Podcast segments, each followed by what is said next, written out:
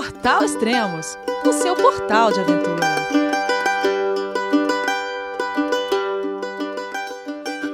Bom dia, boa tarde, boa noite. Bem-vindo a Extremos, o seu podcast de aventura. Esse é o terceiro podcast da cicloviagem True for Trips, com o Thiago e a Flávia. Olá, pessoal, tudo bem? João, é você, meu filho? Alô, pai. Eu consegui. Eu tô no cume do Everest. Eu vi, meu filho. Te acompanhei o tempo todo pela sua página Spot. A família de produtos Spot utiliza tecnologia 100% via satélite para manter você sempre conectado em suas aventuras. Fale de qualquer lugar do mundo através do Spot Global Fone e utilize o Spot Gen 3 para estar sempre rastreado e conectado aos serviços de emergência. Desapareça quando quiser, seja encontrado quando precisar. Saiba mais em findmespot.com.br. Olá, Elias, tudo bom? Oi, tudo bem? Tudo bem, Thiago? Tudo bem, Flávia? E aí, onde vocês estão? Agora estamos em Coyhaique. Coyhaique. Essas cidades aqui têm todos nomes diferentes, são nomes Mapuche, né? Estamos no Chile, é. na capital austral. Ah, legal. Última, último podcast vocês estavam lá em Bariloche, lá em na Argentina, e agora já está aí no Chile, aí no início da No início não, né? Aí já já acho que percorreu um pouquinho é. da carretera austral, né? É, o primeiro terço, vai, primeiro terço pro meio, assim, mais ou menos. Oh, fiquei sabendo que vocês encontraram brasileiro aí no mercado, é isso?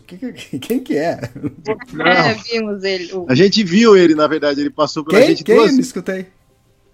Ontem de manhã, que a gente foi no supermercado, a gente encontrou o Guilherme Cavalari. Ele Ah. passou pela gente. E hoje de manhã a gente foi de novo para fazer umas compras para almoço, essas coisas. E ele passou de novo, ele tá aqui. É, ele passou, eu tava até com a, com a Tanda, acho que ele olhou assim, mas eu fiquei com vergonha de falar também. Oi!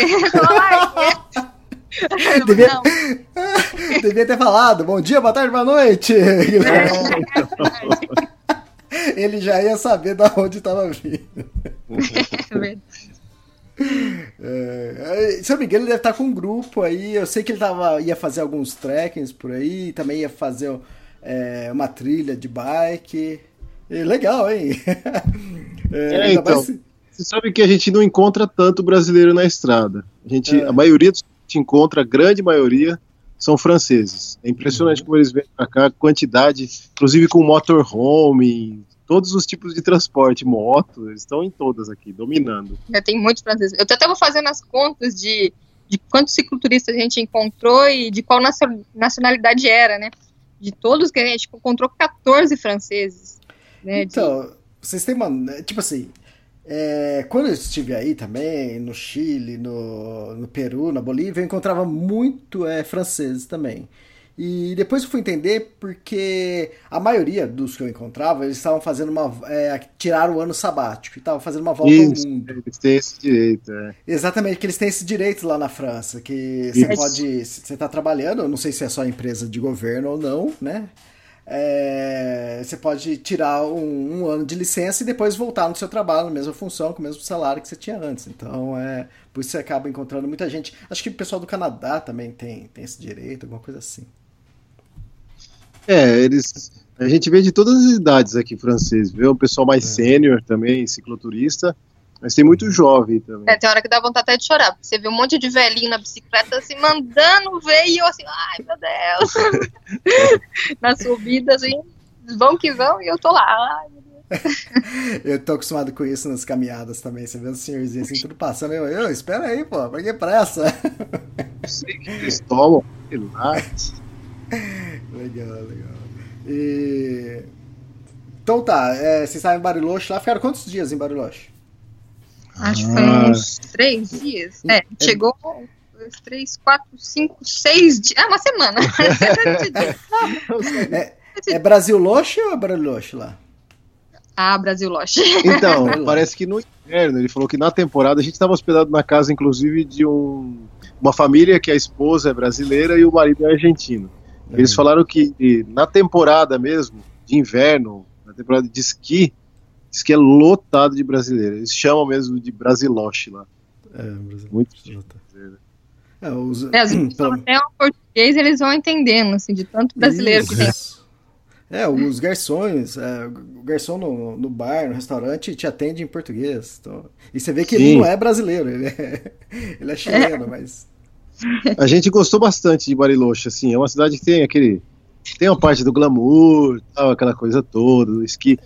Mas para quem gosta também de pedalar e fazer uma coisa mais natureza, tem bastante em volta. Tem Trilhas também. né? Sim, sim. Muito- muito Tem um restaurante bacana. 360 graus lá, que fica girando. Não sei se É. vocês chegaram a subir Tem a lá, fábrica mas. de chocolate. A gente não chegou aí, não, não, Ah. chegamos a subir. A gente, uma fábrica de chocolate que tinha da Havana, que foi muito bom. É, na verdade, você não, não visita muito a fábrica. Na verdade, é, você não consegue entrar na fábrica, É. mas ela tem um museu sobre a história de chocolate. Ganha um chocolatinho também. É, legal. Mas é bacana. E tem os parques, né? Tem o Parque Chau Chau, tem um monte de parque lá que é super bacana de conhecer. Tem uns circuitos de bicicleta, tem um- uns sendeiros para quem gosta de trilha. Dá pra pessoa ficar uma semana tranquilo lá fazendo atividade diferente todo dia. E aí, no verão ainda dá pra aproveitar umas prainhas. É, umas praias muito bonitas. Tá, mas e. Mas prainha pra entrar na água. É, Você dá, é meio geladinha. é tem um vento. Ah, Eu Isso acho que pra eles dá, né? É, pra eles. Pra eles estão mais acostumados. Eu prefiro as praias do Nordeste que é quentinha. Exatamente. E como tava o clima lá em Bariloche? Muita chuva? Ah, no sol, não, tava, tava sol e vento. Aí no sol, você, quando você tá embaixo do raio de sol, você fica bem. Quando você vai pra sombra, você tem que pôr uma blusa. Você vai pro sol, você tira a blusa. É, na verdade ficou sol todos os dias. No dia que a gente ia sair, choveu. Choveu, verdade. Ah, que legal. A Lady Murphy. Eu tive aí no inverno, aí não, né? Lá em Bariloche, no inverno, e peguei um, acho que um dia só nevando muito pouquinho e peguei bastante chuva também. E, mas a cidade é muito bonita, a estrutura toda, os, os lagos em volta, a montanha nevada. É, depois a gente fez um tour de bicicleta sem os alforjes, assim. Foi É. bem bacana. Bem bacana. E aí, é bom, é bom pedalar sem alforje? Oh, nem me fale. Não, no começo fica meio desequilibrado, assim, parece que Ah, falta. fica desequilibrado. É. Aí eu paro de pedalar e ele acha que o peso voltou.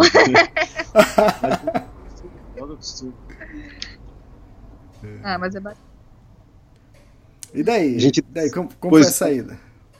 Ah, tá. Tem, tem um lance de, de estatística esse que a gente vai falar também, né? É, um negócio assim, a gente vai pensou nisso porque por causa do blog também muita gente pergunta algumas coisas e quando a gente antes de fazer essa viagem a gente tinha muitas dúvidas. E às vezes é difícil de achar isso na internet. E aí a gente Uhum. decidiu fazer um apanhado, sabe? Tipo umas estatísticas, e até a Flavinha que faz tudo isso daí, a parte de números e anotações é tudo ela que faz da viagem diário. E aí ela tem aquelas estatísticas dela e curiosidades. Pode ser servir para alguém que está querendo viajar, né? É, eu acho que o mais importante das estatísticas é o gasto, né? Que acho que até a gente, não sei se lembra, se a gente comentou no último podcast, mas nesse agora deu uma aumentada no nosso gasto aqui, por causa da. A Argentina tava com uma inflaçãozinha, a comida tava um pouco mais cara. Então, no, no mês que a gente tava na Argentina, a gente acabou gastando 3 mil reais. Os Mas- dois. É, Os dois, um mês. Isso Deu- é um mês. Isso, incluindo tudo. Não é só comida, incluindo todos os gastos. é, geral. manutenção da bike, É. às vezes hospedagem É. quando tem. Então, tudo Fantástico. mais ficou R$ 49,50 por pessoa nesse É. mês, né? Tá. Passou um pouco da média geral nossa. Mas o gasto total dos cinco meses foi de por volta de 10 mil reais, ou seja, tre- 30, 32 e 30 por pessoa É, por dia. por dia. É, É como se o Ah. casal gastasse uns 64 reais por dia, incluindo tudo, tudo, tudo, tudo. Tudo que a gente já gastou até hoje. Tá, isso É.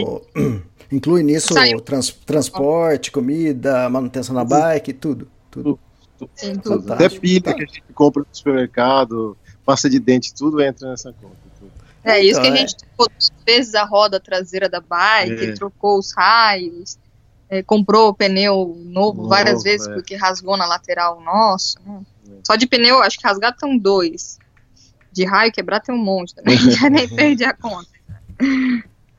Não, é, e isso pra quem tá, tá escutando é uma boa base. Vocês estão, por pessoa, vocês estão gastando mil reais, por, é 990 por, por mês, né? Que é Pô, quanto, quanto que a gente gasta aqui no nosso dia a dia, né? Nosso mês, Sim, é. fica no mês aqui no Brasil, né? Então, muitas vezes é bem mais do que isso. A nossa diária ficou em 30. e- Põe aí 30, e- põe 35, vai, para arredondar Tá. tudo para quem está interessado. Ah, eu vou viajar de bike, mas eu vou viajar sozinho.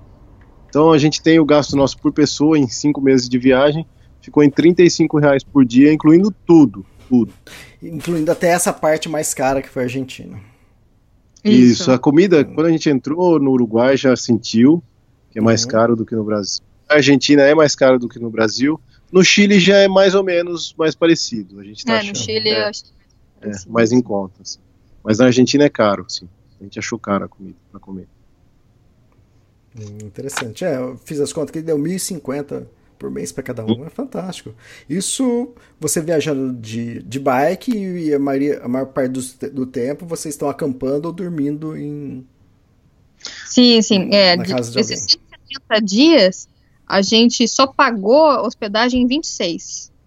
O, a 144 dias restantes foi hospedagem ou solidária, ou camping selvagem, bombeiros, posto de gasolina, de tudo. Fantástico. É, mais co- E ainda uma tandem, ela dá uns. Ela dá, a gente tem uns gastos um pouquinho a mais com a tandem, porque ela gasta mais as coisas. Gasta mais corrente, gasta mais cassete, por causa do peso. É, se eu não me engano, a corrente a gente está trocando a cada mil quilômetros. É, né? a cada mil quilômetros a gente troca a corrente. Teve que trocar o pedal também. da- É, já troquei os pedais, né? que vai gastando mais rápido também, porque é muita força que a gente faz, assim, muita, é muito peso. A força é dividida entre os dois, mas como são duas rodas, não tem jeito, né? Joga o Exato. peso em cima da roda, do pneu, da corrente, sofre mais numa tandem. né? Uhum. Mais algum Outra dado curioso aí? Deixa eu ver. Outra coisa que perguntam bastante também é: ah, quanto vocês fazem por dia? Quantos quilômetros por dia, de média pedalado? Tem dia que às vezes a gente faz bastante. A gente pode fazer 80, a gente fez 90 no Brasil. Fez... Nossa, Quando é bem plano. Mas, tipo, não dá pra comparar com o bikepacking, igual teve o último podcast você fez com com o Pedro Viana, se não me engano, na É, é, carreteira Pe- austral. É, não, isso, dá é. pra, com- não, não dá pra comparar. Fazer mais de 100 km com uma tandem carregada, a gente Não. leva bastante coisa. Não tem ele fez. o, é, Pedro Alex Vieira, ele fez 255 km num dia, no primeiro dia. Que isso, que loucura, cara. Não, não. E o primeiro dia ele saiu de Bariloche, atravessou a ruta dos Sete Lagos, que é cheia de subida. Nossa, só subir. Não, tem jeito. E a gente para muito, a gente tira muita foto, faz muito vídeo, conversa, e aí come. Então, briga. É, tem de tudo. Então, Faz parte. normalmente. É, faz parte, né? O casal. E É, aí, talvez, seja, normalmente- talvez seja por isso que ele foi rápido. Ele tava sozinho, né? Então. É, é. Brincadeira. Olha, aliás, É, ué, não teve- pode ser do seu lado também isso. Eu não quis dizer do lado de ninguém. Aí. Não, mas é, o que ele falou dos 255 é loucura, cara. E, tanto é que ele, ele tinha pa- parado lá na Vila Rings, acho que é isso que chama, e numa casa lá, e a mulher falando: Ah, não, bastante gente faz isso, muitos brasileiros passam por aqui. Mas ele falou assim: Ah, nunca tinha ouvido falar ninguém pedalando 200 e poucos é, por dia, né? Que foi a média dele, acho que foi uns 200 por dia. E, Nossa. mas Não, e é. aqui- Tem aqui um- a gente faz 50 A no gente faz máximo, 50 né? por É. dia. uma- Porque tem uns trechos aqui da carreteira austral que tá em reforma a pista, ou é um Isso, rio, ele comentou. é aquelas pedras soltas, frouxas. Então, é puxado. Tem uns trechos aqui que tem umas subidas enormes. Ah, não. Não. Muita Não, mas ele- sofrência. Ele comentou comigo, eu falei assim, não, mas eu não tô pedalando rápido.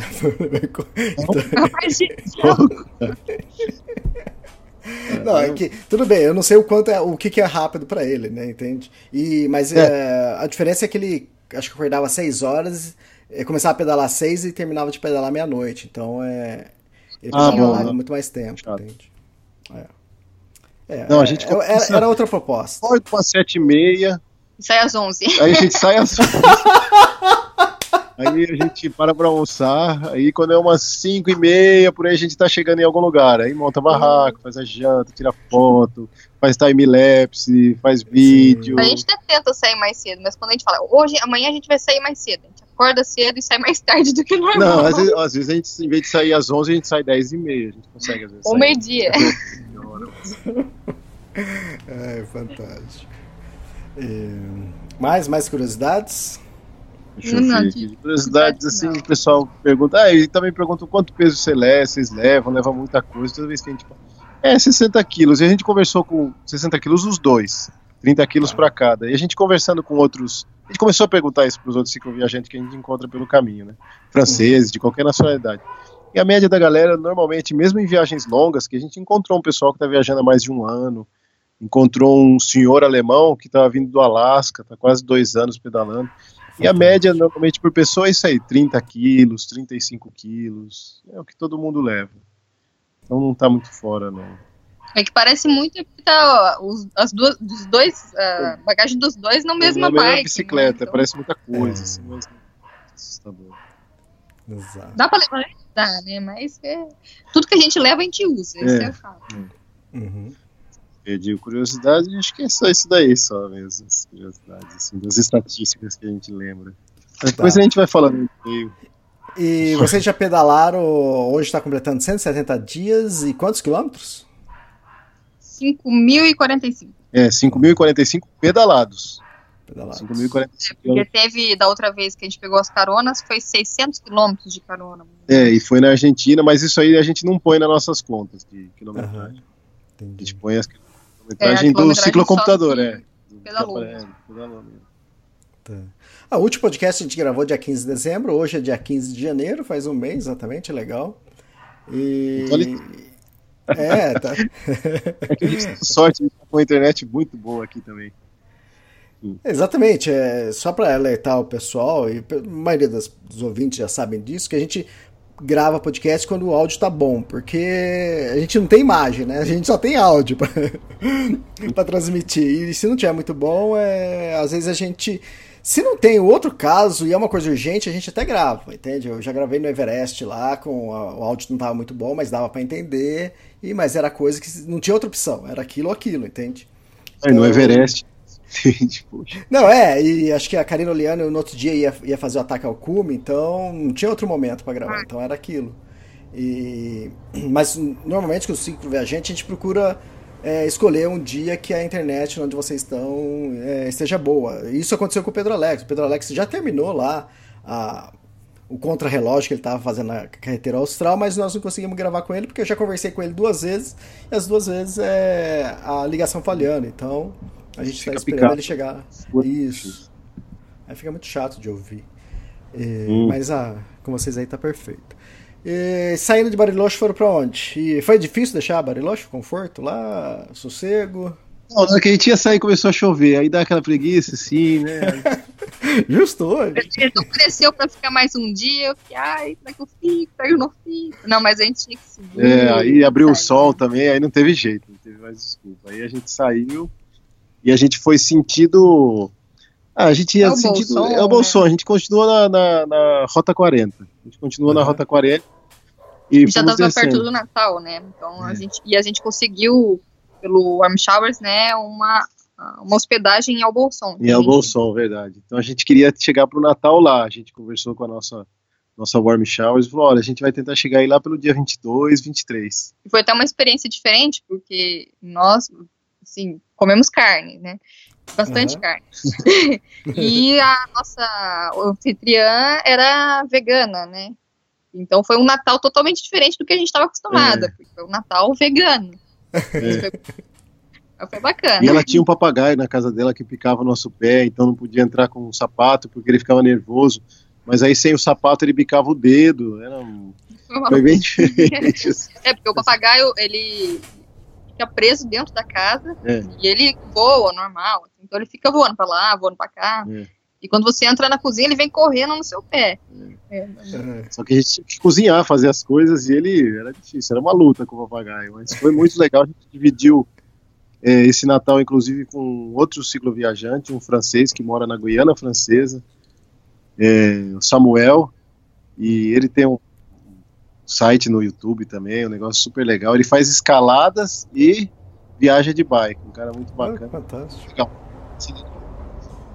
É, e ele E conhecia também brasileiros, né? A Ada, ele conhecia a Ada. Tudo. Ele conhece Ah, o é? pessoal. Fala Uhum. português, é. Muito legal. Muito legal. Ah, com certeza a Ada vai, vai lembrar e vai comentar aqui, vocês vão ver.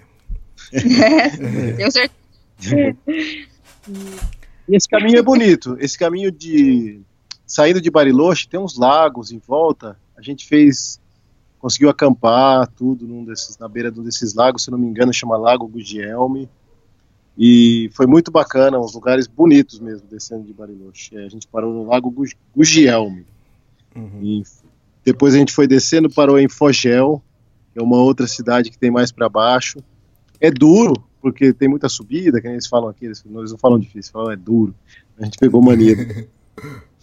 mas aí tem muita subida, tudo, mas a gente foi, acampou bastante selvagem. Foi, deu pra economizada boa, pra não gastar muito dinheiro com hospedagem, porque a comida é cara. É, e foi até engraçado também quando a gente tava chegando na, em Albolson, né, pra, na casa que a gente tava, encontramos brasileiros, porque a gente leva a bandeirinha do Brasil é na verdade. bicicleta, né? Aí os brasileiros ficam loucos quando vê uma bandeirinha do Brasil, carro quase passa por cima da gente, mas quer dar oi. Né?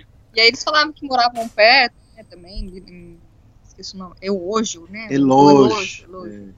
E até convidaram a gente pra passar um dia lá também, depois a gente até foi, né? Hum. Ficamos um dia com o pessoal, falamos um pouquinho de português, que eu tava com saudade de falar É, português. ela fez feijão pra gente, fez Ô, arroz. É, eles tinham uma lanchonete, eles são de socorro no interior de São Paulo.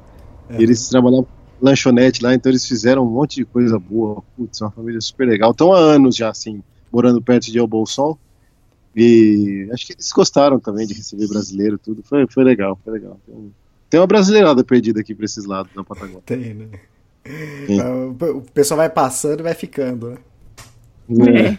É, é, é bem desabitado, assim, aqui. Você anda uns trechos, aí você vê uma casinha no meio do nada, você fala, nossa, como que a pessoa vive aqui? Exato. Mas é uma tranquila que eles têm aqui, assim, é uma paisagem linda, só que o inverno aqui é complicado, viu? É frio, tem lugares que eles contam que fica 50 centímetros de neve quando o cara abre a porta Nossa. da casa. É Hum. muito alto. É muito frio. E a gente fez um, um caminho bem parecido com o do Pedro mesmo. Ele- É, ele depois a tava- gente foi pra Choli- Cholila, né? Ele também acho que ele passou por lá. A gente passou pelo Parque Los Alerces. Tem uma hora que, que nem ele contou, só escapa um pouquinho da Rota 40 e entra nesse parque. Vale toda a pena. Lá tem uns, tem uns lugares que você pode acampar livre. Só que assim, para entrar no parque tem que pagar, entendeu? Aí você pode ficar o tempo que você quiser no parque. Mas dá uns 200 pesos por pessoa. 200 ou 250 pesos por pessoa. 250 pesos. É. 250 pesos por pessoa é mais ou menos 50 reais por pessoa para você Ah. entrar no parque. E aí a gente acabou ficando dois dias no parque, é, conhecemos outros cicloviajantes, acampamos com outros Tinha cicloviajantes. muitos cicloviajantes É. lá. né? É um lugar muito bonito, muito bonito mesmo. Vale to toda a pena conhecer. Parque Los Alerces. E um dia nesse do, do parque, eu até teve uma história assim que eu levei um susto à noite, né? Ah, Eu comecei a ouvir um barulho dentro do, da barraca e o pessoal falando que ali tinha puma, tinha bicho, tinha não sei o quê. Eu falei, meu Deus, até- tá chegando puma, né? Fala- Mas falaram pra mim que o puma tem medo de gente, é É, tem medo. tem alguma coisa nessa barraca, tá fazendo barulho. Aí eu olhei e senti um monte de rato, um monte de rato. Rato. Rato, rato.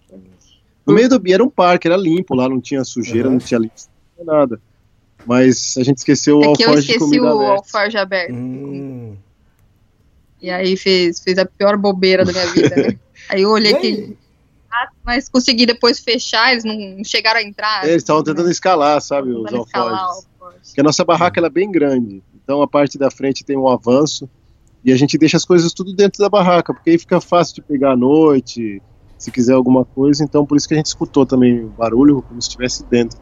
Uhum. Depois eu fiquei até mais atenta, porque a região ali da Argentina, falaram que nos refúgios, né, dependendo do refúgio, tem que olhar muito bem onde tá por causa da hantavirose, né? É. Que, que lá ainda tem bastante, então se preocupar com essa questão do rato. É, né? eles têm bastante alerta de hantavírus aqui. pra- assim, é uma doença transmitida pelo, pelo rato, pela secreção do rato, urina, fezes, é um vírus, né? E fica no ar. Então esses refúgios de montanha às vezes ficam muito tempo fechados, muito tempo É. fechados. E tem uma galera que às vezes descobre eles tá fazendo send- tá fazendo trilha ou tá até de bike e vai se refugiar de chuva, dessas coisas e abre esse refúgio que estava muito tempo fechado, cheio desse ar, cheio de vírus, porque os ratos também se refugiam aí. Não são só as pessoas. E aí é que transmite essa doença, uma doença gravíssima, com alto índice de mortalidade, né? Então eles sempre frisam isso bastante nos parques. Aqui tem tem sinais sobre a hantavirose, tudo aí a gente ficou meio assim, putz, agora essa rataiada aqui não, não deu nada não, sobrevivemos. Esse Hum. parque que vocês, Los Alestes, ele é famoso. Sempre quando eles, a Argentina ou Chile, né? é, quando Isso. eles vêm aqui pro Brasil fazer, na- participar da feira né, de aventura, eles, eles divulgam, né? a- o Chile divulga esse parque. É, porque é um parque que Chile não, tá, na, Argentina. tá no Chile, do lado con contralateral, depende de quem tá de cada lado, mas Isso. parque que se continua, né? Não tem essas fronteiras criadas pelo homem, né? Uhum. E Los Alerces, que são esses, tem, tem ainda esses alerces, que são árvores assim milenárias, não é nem centenárias. Eu estava até lendo num desses parques que o alerce mais antigo que eles encontraram lá tinha mais de 3 mil anos datado, né? Eles fazem um furo de um milímetro, um furinho com uma tipo uma agulha, que tem um milímetro de espessura, vão até o centro do tronco, puxa essa tira de madeira e depois acho que com um microscópio, alguma lupa especial, eles vão contando todos os ranhos, as ranhuras que tem. E aí por essas ranhuras eles conseguem datar mais ou menos a idade É, da parece árvore. que ele forma um anéis. né, É, vão se formando tronco esses do- anéis, né, do tronco. Então, para cortar o tronco e, e pra contar. contar, eles Uhum. enfiam uma. sabem a, a idade da árvore. Sim. Mas é bem bacana. É.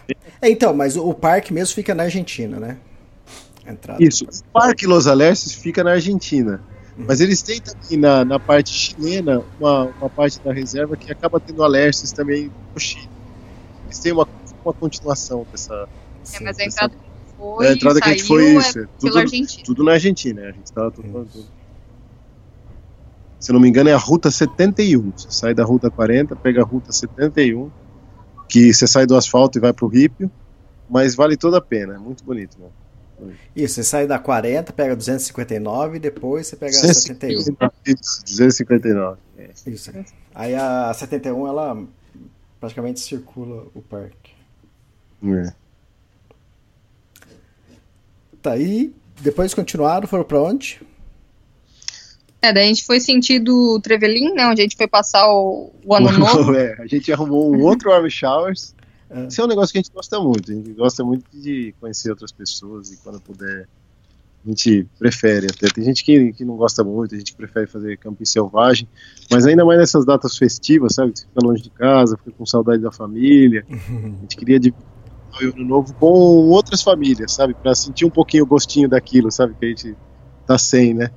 Aí a gente entrou em contato com, com esse Warm Showers de, de Trevelin, ou Trevelin, como eles falam aqui.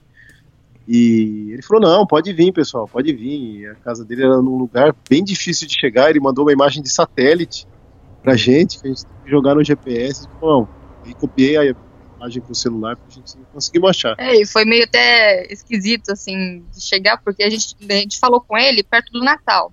Depois disso a gente ficou sem internet, mas a gente avisou que chegaria ou dia 30 ou dia 31. E acabamos atrasando por causa das chuvas e tudo mais, que a gente chegou no dia 31.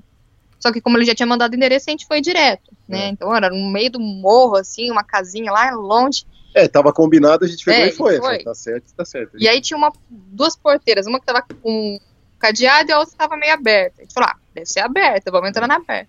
E aí quando a gente entrou, a gente deu de cara com um barco enorme, um barco assim de madeira, meio no caindo, meio do mato, no meio do assim, mato, um barco. Como que veio parar um barco aqui, meu Deus? Será que tem um. Aí atrás do barco uma casinha também abandonada. Eu falei, meu Deus, será que o cara mandou uma localização É, que às vezes o GPS errada, erra, ou- né? Manda errado. Não, não lembro se a gente tinha visto, se já tinha confirmado o endereço, É. né? Essas coisas todas. E aí, depois só lá pra cima, assim, que a gente viu uma outra casa. Então, Uma casa bem legal, É. bonita, no meio da montanha e tal. Aí a gente conseguiu ligar. Eu tinha um, um restinho, mandei um SOS pro é, Chico, porque eles também que- não estavam em casa. É, não tinha ninguém Ah, em casa. Tá? Aí ele falou, não, é aí mesmo, é a casa que tem um barco. Aí a gente conseguiu ficar, ficamos hospedados lá com essa família e por sorte, assim, eu não sei, coisas do destino, ele é, ele é cervejeiro ainda, ele tinha um, fa- fazia cerveja. E aí, poxa, eu tava com uma sede de beber uma, uma boa cerveja e conseguimos beber bastante cerveja artesanal, assim. Essa virada do ano. Ainda fizeram um assado, né, que é como eles chamam. Fizeram É, era o melhor assim, que ele falava, ah, essa aqui acho que não tá tão boa, tá sem gás. Eu, Thiago, não, deixa eu experimentar, então. É, eu, fiquei- eu fiquei de, experimentando as cervejas dele estavam boas, né? Bem- Fazendo degustação de cerveja. É, não fazia uma degustação. E aí a gente ficou do lado de Trebelin. Trebelin, ou Trevelin, como a gente falaria em Uhum. português. É uma cidadezinha já próxima à fronteira do Passo para Futaleufu. E é uma cidade que é estruturadinha. Então, tipo, o cara que está viajando por ali, se ele precisar de um caixa eletrônico, tem. Se precisar de um banco, tem. Uma, um bom supermercado, tem. Um lugar para ficar, para passar a noite antes de fazer o passo, tem. Então, é uma cidadezinha legal, bonitinha. Em volta tem Tem correio também. Uhum. uns três dias até sair para ir para o passo de, de Futaleufu e entrar no Chile. É, e o passo foi bem tranquilo, assim. Só sempre lembrar que a gente também não estava muito atento a isso, é que não pode entrar da Argentina para o Chile com derivados de é, animais e vegetais, né? É, sementes, semente. Então a gente tava com frutas. milho, depois teve. É. É. frutas a gente até já sabe, imaginou. Então, as frutas a gente já tinha deixado. Um monte de cereja que a gente tinha A conseguido gente na colheu rota, um cerve de cereja, é, colheu cerveja e cereja. cerveja. Você bebeu muita cerveja? e, só que daí essas coisas de milho, outros produtos, tem que, tem que deixar tudo na Argentina, não pode entrar no Chile. Nem nada de madeiras, É. é, alguns é, artesanatos também tem que saber qual que pode e qual que não pode. Pegamos bastante vento, um pouco de chuva. O trecho é de rípio, do lado argentino. Mas quando você entra no Chile, que você atravessa esse passo, aí ele fica todo asfalto até Futaleufu. É uma cidade, cidadezinha logo perto da, da, da fronteira já. Bacaninha a cidade, ficamos num camping. E aí nesse camping a gente conheceu um alemão que chama Hartmut. E dividimos o camping com dois alemães, mas com esse foi que a gente teve mais contato. Era um alemão sênior já, tipo, mais de 60 anos. Tava vindo do Alasca, numa de bike já, estoque. Legal, é, foi muito legal dividir o, o camping com ele, aprendemos várias coisas. Acabamos fazendo uma, compramos carne na carniceria, ele nunca tinha comido um assado ainda, ele É, porque ele, falou, apesar de estar viajando um ano, ele, ele foi a primeira vez que ele foi um acampamento, um camping, né? é, com ele outros sempre- cicloviajantes. Assim. Ah, ou ficava em hotel, ou pousada, e ficava sozinho. Ele não, não Uhum. interagia outras pessoas. É um, uma- um estilo de viagem que ele tinha diferente porque ele tinha medo, né? É, Ah, E aí ele foi vendo que não, que é diferente, a gente foi explicando pra ele que a gente sempre fazia isso também, né? E ele disse então que ele ia tentar passar a fazer isso também, porque ele gostou muito. Nossa, ele ficou super animado. é, a- agora no final da viagem dele, porque quase certeza que ele deve terminar em Ushuaia, né? dois meses ele tá no Ushuaia também. é. Isso, é. Mas foi, foi bem bacana.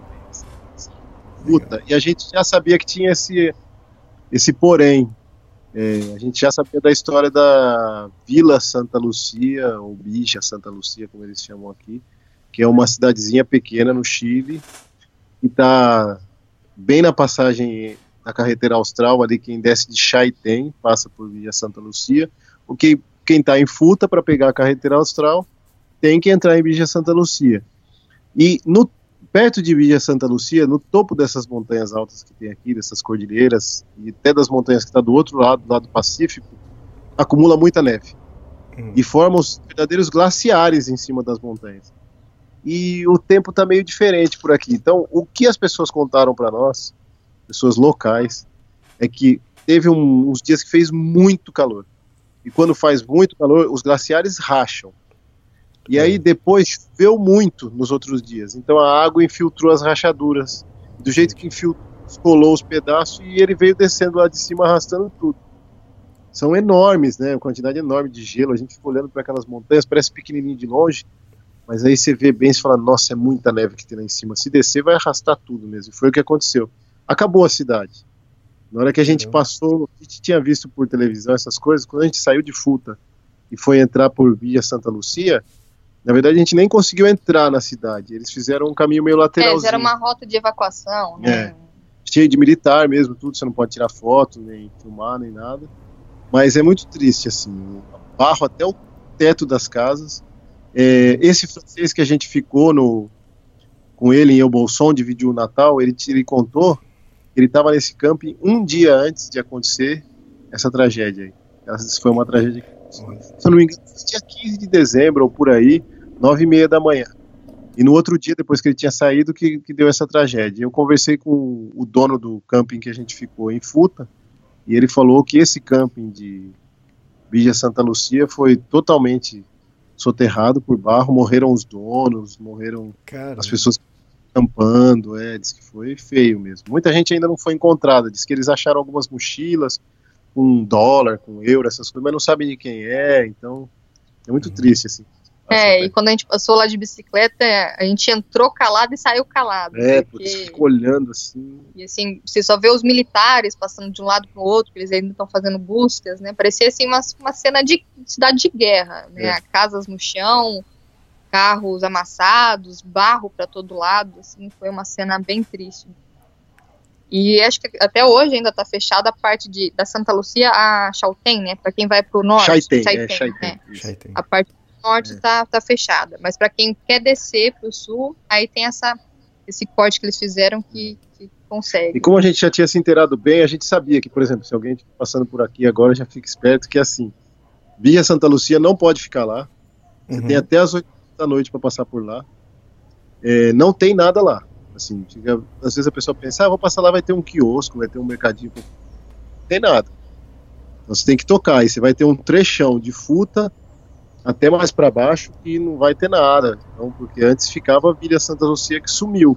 Então, como a gente sabia disso daí, a gente já se organizou para parar uns 10 quilômetros, 20 quilômetros depois de, de Vila Santa Lucia. E foi o que a gente fez. A gente levou uma comidinha a mais e parou um pouco depois de Vila Santa Lucia. A gente acampou selvagem, né? Conseguimos acampar selvagem e aí foi tranquilo. Mas se a pessoa não tiver meio esperto, não estiver sabendo, estiver contando que vai ter alguma coisa, não tem nada lá em Vila Santa Lucia, só barro mesmo. Acabou a cidade. E falando nisso, é, desde ali um pouquinho de Los Alerces, vocês já, tavam, já tinham saído do- da Ruta 40, né? Aí vocês atravessaram Futalufu pro Chile, e aí acho que Uhum. vocês devem ter descido pela Ruta 7, algo assim. Isso. É, porque quando você desvia de Santa Lucia, você já cai na, na carreteira. Aí cai na, ca- caímos na carreteira e começamos a descer a 7, que é a carreteira austral, né? Isso. A gente foi descendo sentido, sentido sul, né? Foi descendo para as próximas cidades. E sempre que podia, fazia camping livre, quando dava, né? Uma coisa que o pessoal fala assim, ah, tem muita propriedade privada do lado da carreteira austral, muita cerca, talvez vocês não vão conseguir fazer camping livre. Mas olha, todas as vezes que a gente olhou com cuidado, e a gente chegou até a perguntar, uma vez a gente parou e, e perguntou para um. Tinha uma É, fazendinha em Porto do lado. Ramírez. É, em Porto um Ramírez. É, a gente perguntou se podia acampar ali do lado, sabe, tinha uma árvore com um gramadinho legal. Ele falou, não, pode acampar aqui dentro da minha propriedade, prefiro, pode ficar aí. Então, é tranquilo de fazer camping selvagem assim lá, tem os lugares. Tem um aplicativo que a gente usa também, que a gente descobriu com os franceses que a gente encontrou pelo caminho, que chama Overlander. Não sei se já ouviu falar desse aplicativo, ele Acho que já ouvi sim. Ele usa de base como o Google Maps. Aham. A base dele é o Google Maps. E aí as pessoas que estão viajando alimentam ele com dados sobre lugares que pararam durante a viagem. E é muito legal porque ele funciona offline. Então a gente busca nele campings, lugares que outras pessoas acamparam. E aí as pessoas dão referência, Aí fala se tem água perto, se não tem, se é tranquilo, né? É, como, como que você chega a detalhes, assim, aí todos vão colocando reviews, tem foto, é, não só de camping selvagem, mas tipo de supermercado, preço das coisas no supermercado, tipo o ferry que você vai pegar, tem o preço do ferry, horário dos barcos, é muito legal, assim. Então isso aí ajudou a gente a fazer uns campings selvagens aqui pelo... e funciona, aqui pela carretera austral, funciona. Bem legal. Nesses E- dias na carretera, a gente já percebeu a mudança totalmente de clima, de vegetação, É impressionante pessoas. como muda. O clima que estava muito seco e frio lá na Argentina, aqui ficou mais úmido, mais quente. Mesmo no frio era um pouquinho mais quente. Não É. sei explicar isso direito, mas é diferente. Né, A vegetação que no lado que a gente olhava mais para a Argentina, que as montanhas eram mais rochosas, aqui a montanha é com muita árvore, muito É. verde, né? Tem muito verde, é tipo uma selva mais fria, é, mais molhada, porque chove de vez em quando, e a vegetação é mais alta, porque venta menos. A gente, a gente sentiu, outra coisa que a gente sentiu bem é a diminuição do vento, por isso que eu acho que vale a pena não continuar pela Ruta 40 descendo, sempre eu acho que quem puder entrar para a carretera austral vale a pena por causa disso. Você foge um pouco do vento, porque você está meio que num vale assim entre montanhas, E tem as árvores também, então segura um pouco o vento e muda a vegetação. Tem mais cidades mais próximas, né? Pueblitos, né? Que eles chamam aqui, pequenos pueblitos. Então, bem bacana, assim, mas dá para perceber muito a, a, variação de clima, de cultura, de vegetação. Eu acho que é a umidade que vem do, do Pacífico, né? E, e, essa região é mais úmida mesmo do que do lado da Argentina é mais seco, então. É, bem mais seco também pelo vento. O vento lá é muito uhum. maior, então seca muito, sabe? Seca tudo, né? uhum. né? A vegetação não consegue crescer direito, então são árvores baixas, tudo uma vegetação mais rasteira. Aqui, como está mais protegido esse vale aqui, então cresce mais, mais árvores, fica mais úmido. É diferente, é bem bonito. E a maior mudança também pra gente, que mais né, a gente reparou, foi no trânsito, né? Uhum. Enquanto na Argentina, pelo menos as nossas experiências que a gente teve, na Argentina eles respeitavam muito. Apesar do que eles não usam cinto de segurança, leva a gente no carro atrás, cachorro, tudo mais, mas eles, quando viram ciclista, eles tentam desviar é, desvia, ou reduzem reduz, um pouco, do jeito deles, né? Mas aqui no Chile a gente está tendo um é. problema não é só a nossa impressão, eu cheguei a perguntar isso para outros cicloviajantes aqui da carreteira austral, inclusive os chilenos, e eles falaram que é assim mesmo. Então, quem está pedalando aqui na carreteira austral vai sentir isso. Principalmente o pessoal morador aqui da região, eles usam muita caminhonete, né? Porque aqui é muito hippie, pedra, muita subida. Ou pequenos caminhõezinhos que fazem o transporte das coisaradas aqui para os comércios que tem, né? E eles andam a milhão. E eles passam perto, eles não reduzem. Mesmo tá quando chegando. você está empurrando numa subida, eles vão passar Isso, rápido, passam, passam rápido perto. perto. Joga pedra, joga pó. Joga... Se tiver poça de água, vai passar em cima da poça de água, vai vir água na sua cara, não? É, estressante essa parte, assim, não tem muito movimento também, né? Tanto carro. É, assim, não é tanto, mas mas tem, quando tem, às vezes não são todos, mas uma boa parte passa aí bem rápido, passa um milhão o carro. Sei tá. que a gente. E qual foi a história do, do cachorro? Ah, então, essa então, é uma então. história assim. Quando a gente foi descendo pela carreteira, a gente passou por uma cidade La que Junta. a gente parou que se chama La Junta. Hum. Uma cidade bacana, a gente tinha feito bastante camping selvagem antes de chegar, de chegar nessa cidade, então a gente decidiu ficar num camping normal, para poder tomar um banho direito, sem ser de canequinha, e lavar melhor as roupas, e tirar um, é, tirar um dia para descansar melhor, sabe? A gente decidiu ficar duas noites nessa cidade até porque eu fiquei com dor de barriga, porque eu tomei água do Chile, aí até a, a resistência, aí ficou um dia. Tava adaptando, tava adaptando aí. Agora já tá E aí, quando a gente chegou nessa cidade, veio um cachorrinho marronzinho peludo e já veio atrás de nós na bicicleta. Assim. Eu não sei nem de onde ele surgiu. Eu sei que quando o Thiago, a gente parou a bicicleta, o Thiago foi num posto de gasolina para perguntar é, sobre algum mercado, eu olhei para baixo e tava o cachorrinho. E aí eu falei, ah, eu gosto de cachorrinho, fiz um carinho no cachorrinho é. e tal. Uhum. E aí, a partir disso, ele começou a seguir a gente. É. Foi até no camping que a gente passou. No, é, os donos do camping até falaram: esse é de vocês, o cachorro, porque aqui a gente tem gato, não pode ficar, não sei o que. Eu falei: olha, é da rua aí, é um cachorro chileno. Aí, Mas ele. na bicicleta, onde colocava a bicicleta, ele, ele embaixo da bicicleta. Ele gostava ia na bicicleta, bicicleta. ele embaixo da bicicleta. E ele foi seguindo a gente. Depois a gente foi encontrando outros viajantes pelo caminho. Teve uns trechos da estrada que estavam fechados porque tinha tido desabamento na carreteira, então eles faziam o percurso com tipo, uns ferres assim. Ele entrava no ferry, esperava, entrava no ferry. Oh.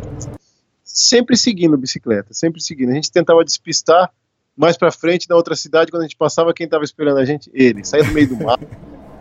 E a gente não, foi... eu achei até, falei, não, não é possível, esse cachorro não é normal, porque às vezes quando a gente achava que tinha despistado, a gente chegava na outra cidade, tava o cachorro lá, e era o mesmo, porque ele tinha um olhinho meio torto, assim, tinha, é. tinha as características, e é. era ele. A gente passou por Puyuap também, ele tava lá, né? Não, teve um dia que ele, ele correu, acho que de 57 quilômetros, né, de... Ô, oh, louco!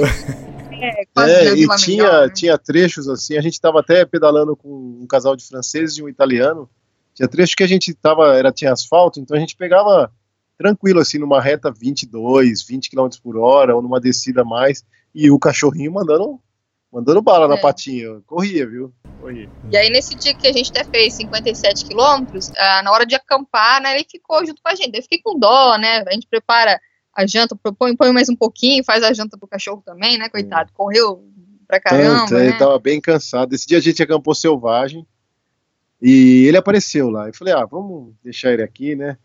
Ele estava meio cansadão, que a gente viu que ele tinha. Ele tinha até sofrido um acidente, que um carro tinha pegado a patinha dele, estava meio machucado. Caramba. Ele ficava bravo com os carros que passavam perto da gente. Latia, avançava no carro. É, se o carro passasse muito perto, ele latia pro carro. Ele saía correndo Aham. atrás do latia É. ainda. Como se estivesse protegendo É, ainda. protegendo o bando.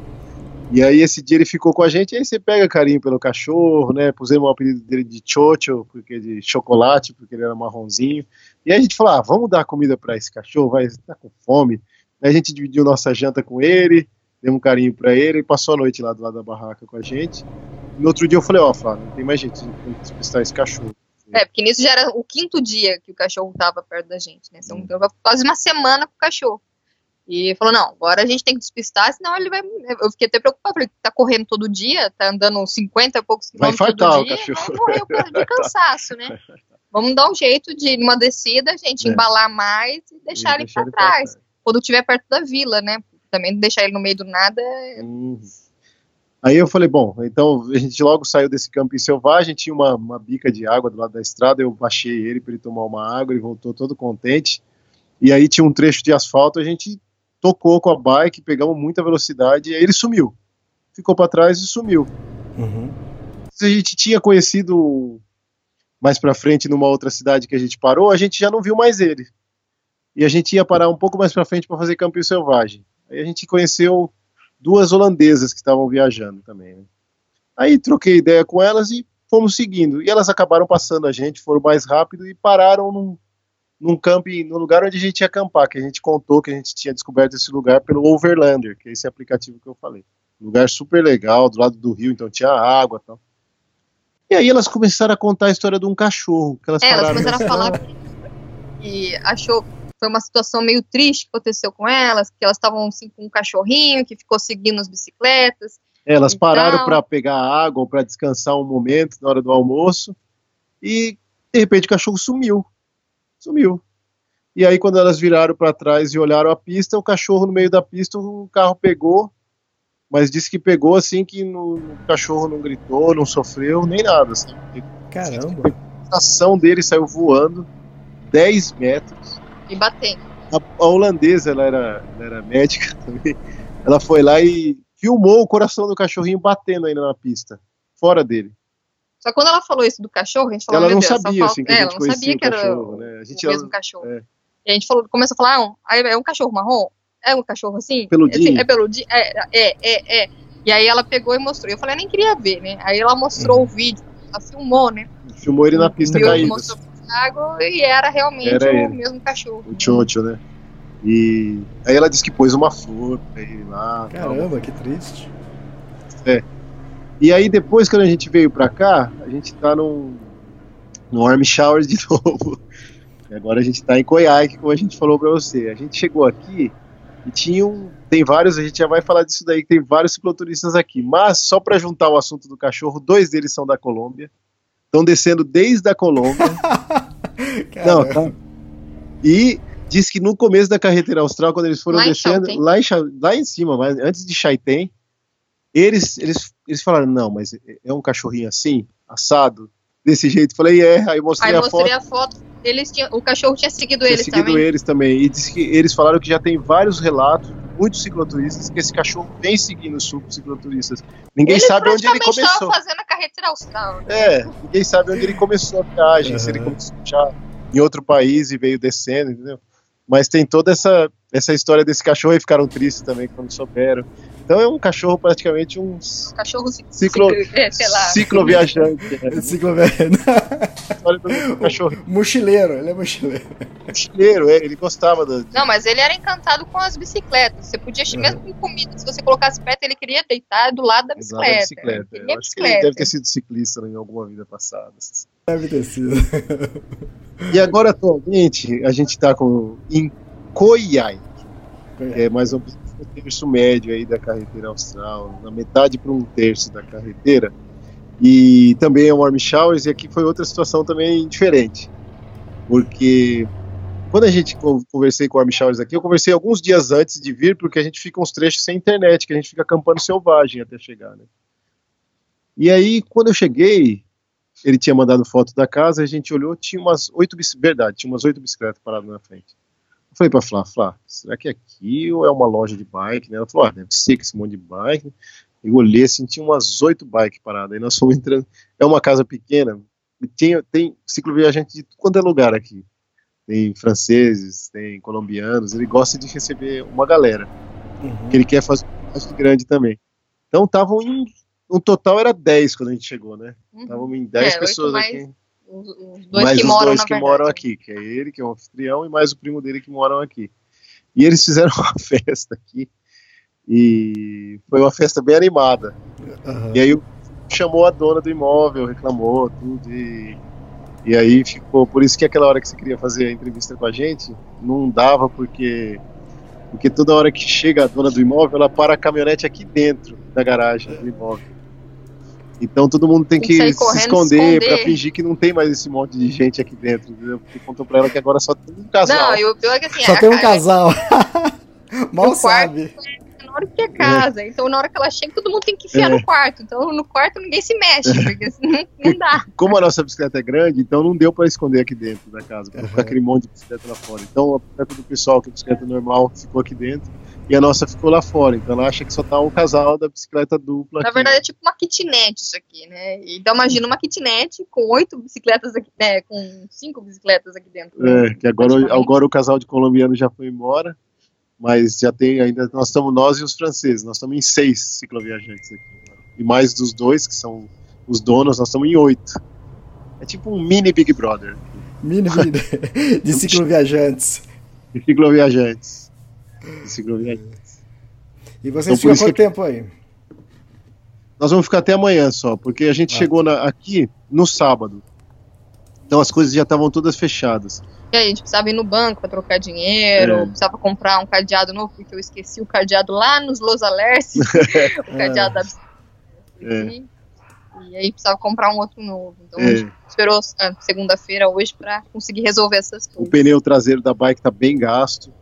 Uhum. Então a gente, a gente comprou um, um, pneu novo, não comprou um top de linha mesmo, porque só faltam mais dois mil, a gente deixa o gasto como reposição e a gente pôs o novo agora para para terminar esses dois mil, esse trecho, pelo menos até o Ushuaia, comprou um, um, cadeado e a gente comprou uma coisa que a gente sentia muita falta quando a gente acampava, todo esse tempo. barraca grande, tem tudo, mas poxa, sentar cadeirinha, no chão... Cadeirinha, Putz, a gente cadeirinha, comprou duas cadeirinhas. Pronto, tinha, eles têm umas lojas legais aqui de produto de campo. E aí a gente pegou dois banquinhos né, para sentar. Faz toda a diferença, Elias, quando você vai sentar para cozinhar, sabe? Não ficar sentado no chão só, com as pernas cruzadas. Acho que vale a pena. É bem compacta, levinha, e a gente vai levar agora. Mais isso ainda, né? na montanha. Eu acho que, acho que é o Alexandre e a Luciane do, no Quintal do Mundo que eles usavam e falavam que todo mundo se espantava. Na hora que eles tiravam a cadeirinha para sentar, todo mundo falava, nossa, tipo assim, Não. todo mundo achava demais, mas adorava, entende? Ah, sim. É, e a gente já conheceu, desses cicloviajantes que a gente conheceu, alguns campos selvagens, teve um casal de suíços que até ficou aqui antes da gente chegar, e eles tinham umas cadeiras muito legais, e faz toda a diferença. E a gente ficou olhando aquilo e falei para falar, não. Ficou vamos, com uma inveja, né? Uma inveja branca, eu falei, não, vamos vamos investir, comprar dois. Aqui estava barato, eles têm umas lojas boas aqui de equipamentos de campo. E a gente comprou duas cadeirinhas bem pitiquinhas, assim, só para. Aquelas desmontáveis. pouco, ficar sentado no chão mesmo, assim, toda hora. Uhum. E aí acho que valeu a pena o investimento. Mais uma tralha para ficar balançando lá na bicicleta, mas tá bom. Ah, eu. Esses dias eu publiquei no Extremos é, itens descartados do pessoal que faz a Appalachian Trail. Isso o que aconteceu em 2017. O pessoal uhum. caminha 4.286 quilômetros e desde quando ele sai, depois que ele sai, tem alguns itens que eles ou eles descartam ou eles compram, né? Adicionam ao, ao, que, ao que eles tinham. E tem duas coisas que é relacionada a isso que eles o, a cadeirinha, acho que foi só uma pessoa que, que colocou que ele adicionou isso, né? Mas isso a gente está falando de mochileiro, cara que está fazendo uma uhum. caminhada de 4 mil quilômetros. E aí teve almofadas também. Almofada, muita gente. Acho que teve mais. Acho que teve 12 pessoas que, que adicionaram. Que seria alguma coisa mais confortável para não sentar no chão duro, entende? Então. É. é... Faz diferença no final do dia. Um pouco sim, de conforto. É, é um negócio legal. que não arrepende. Sim, apesar de ser mais pesado. É a barraca grande, que a gente consegue cozinhar nesse avanço. A gente uhum. consegue roupa, é, se esconder do vento, porque aqui venta bastante. Então, o que, que dá frio também é o vento. Então a gente, pelo menos lá dentro, a gente consegue conversar. Dá pra consegue- guardar os alforjes dentro É. também, nessa, na parte do avanço, né? É, agora a gente guarda fechado, para não ver os ratinhos. Ah, é. E uma coisa que a gente faz também dentro, a gente às vezes consegue tomar um banho. A gente esquenta a água Ah, e toma um banho de canequinha dentro desse avanço. entendeu? A gente tá Sim. lá, num ambiente mais privado, assim, a gente consegue tomar nosso banho. tudo Assim, tá tranquilo. Valeu a pena. na verdade. Agora um banquinho. Próximo vamos ver. No próximo podcast a gente fala como é que review. Exatamente. Daqui, uma, A daqui um gente já não mês. fez isso do Appalachian Trail, a gente não largou no meio da, da carreteira aí, no meio da Patagônia. Agora o que a gente vai pensar em largar lá no Brasil quando a gente fazer a nossa volta é o ukulele, né? Porque É. o ukulele eu não toquei mais nada. É. Vou- Ah, é? Ah, Ela trouxe um violãozinho, passear, levei passear. Mas ele tá passeando mais do que a gente. Ah, to- toda viagem também leva alguma coisa pra passear. Pô, pô, fica lá em casa parado, vamos, vamos passear comigo. É, isso aí. Rolê. Vamos ver conhecer conhecer os lugares. Ah, Eu, eu, eu caminhei 450 km na Kungsleder e metade da, da trilha eu levei pra passear o bastão de caminhada, porque eu achei que ali não precisava, entende? Apesar de eu usar em outras trilhas, ali eu achei que não precisava e eu levei pra passear, mas depois.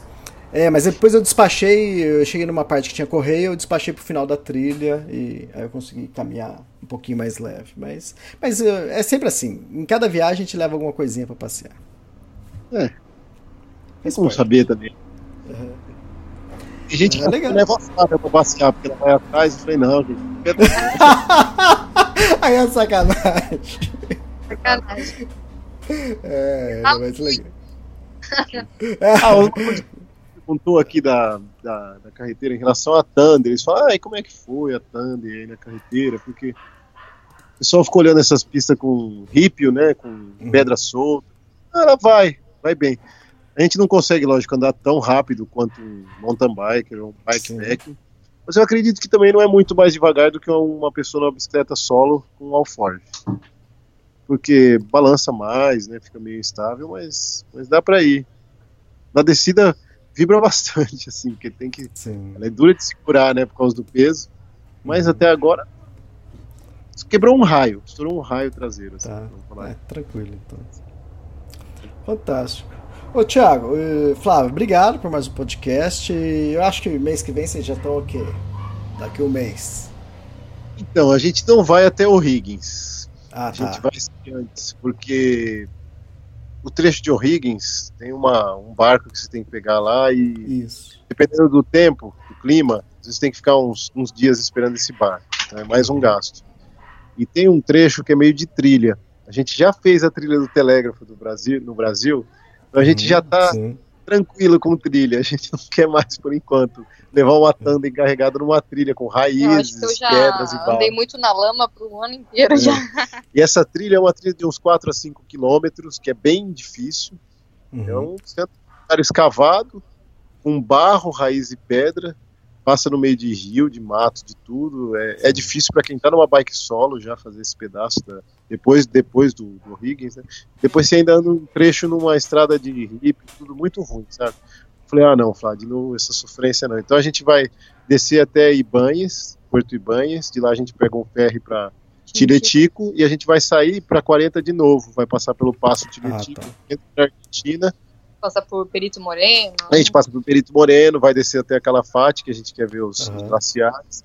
De lá a gente vai descendo como sentido para atravessar de novo para o Chile lá embaixo, para pegar a 9, que é a, a rota que é para Punta Arenas. Uhum. Então talvez no próximo a gente já esteja lá para os lados de- do Chile. A gente ou está saindo da Argentina para entrar no Chile, ou a gente está saindo do Chile para entrar na Argentina, mas em outro trecho mais para o sul lá, os lados de Punta Arenas, provavelmente. A gente vai estar por aqui. Por mais esse podcast e até o próximo, então. Tchau. tchau.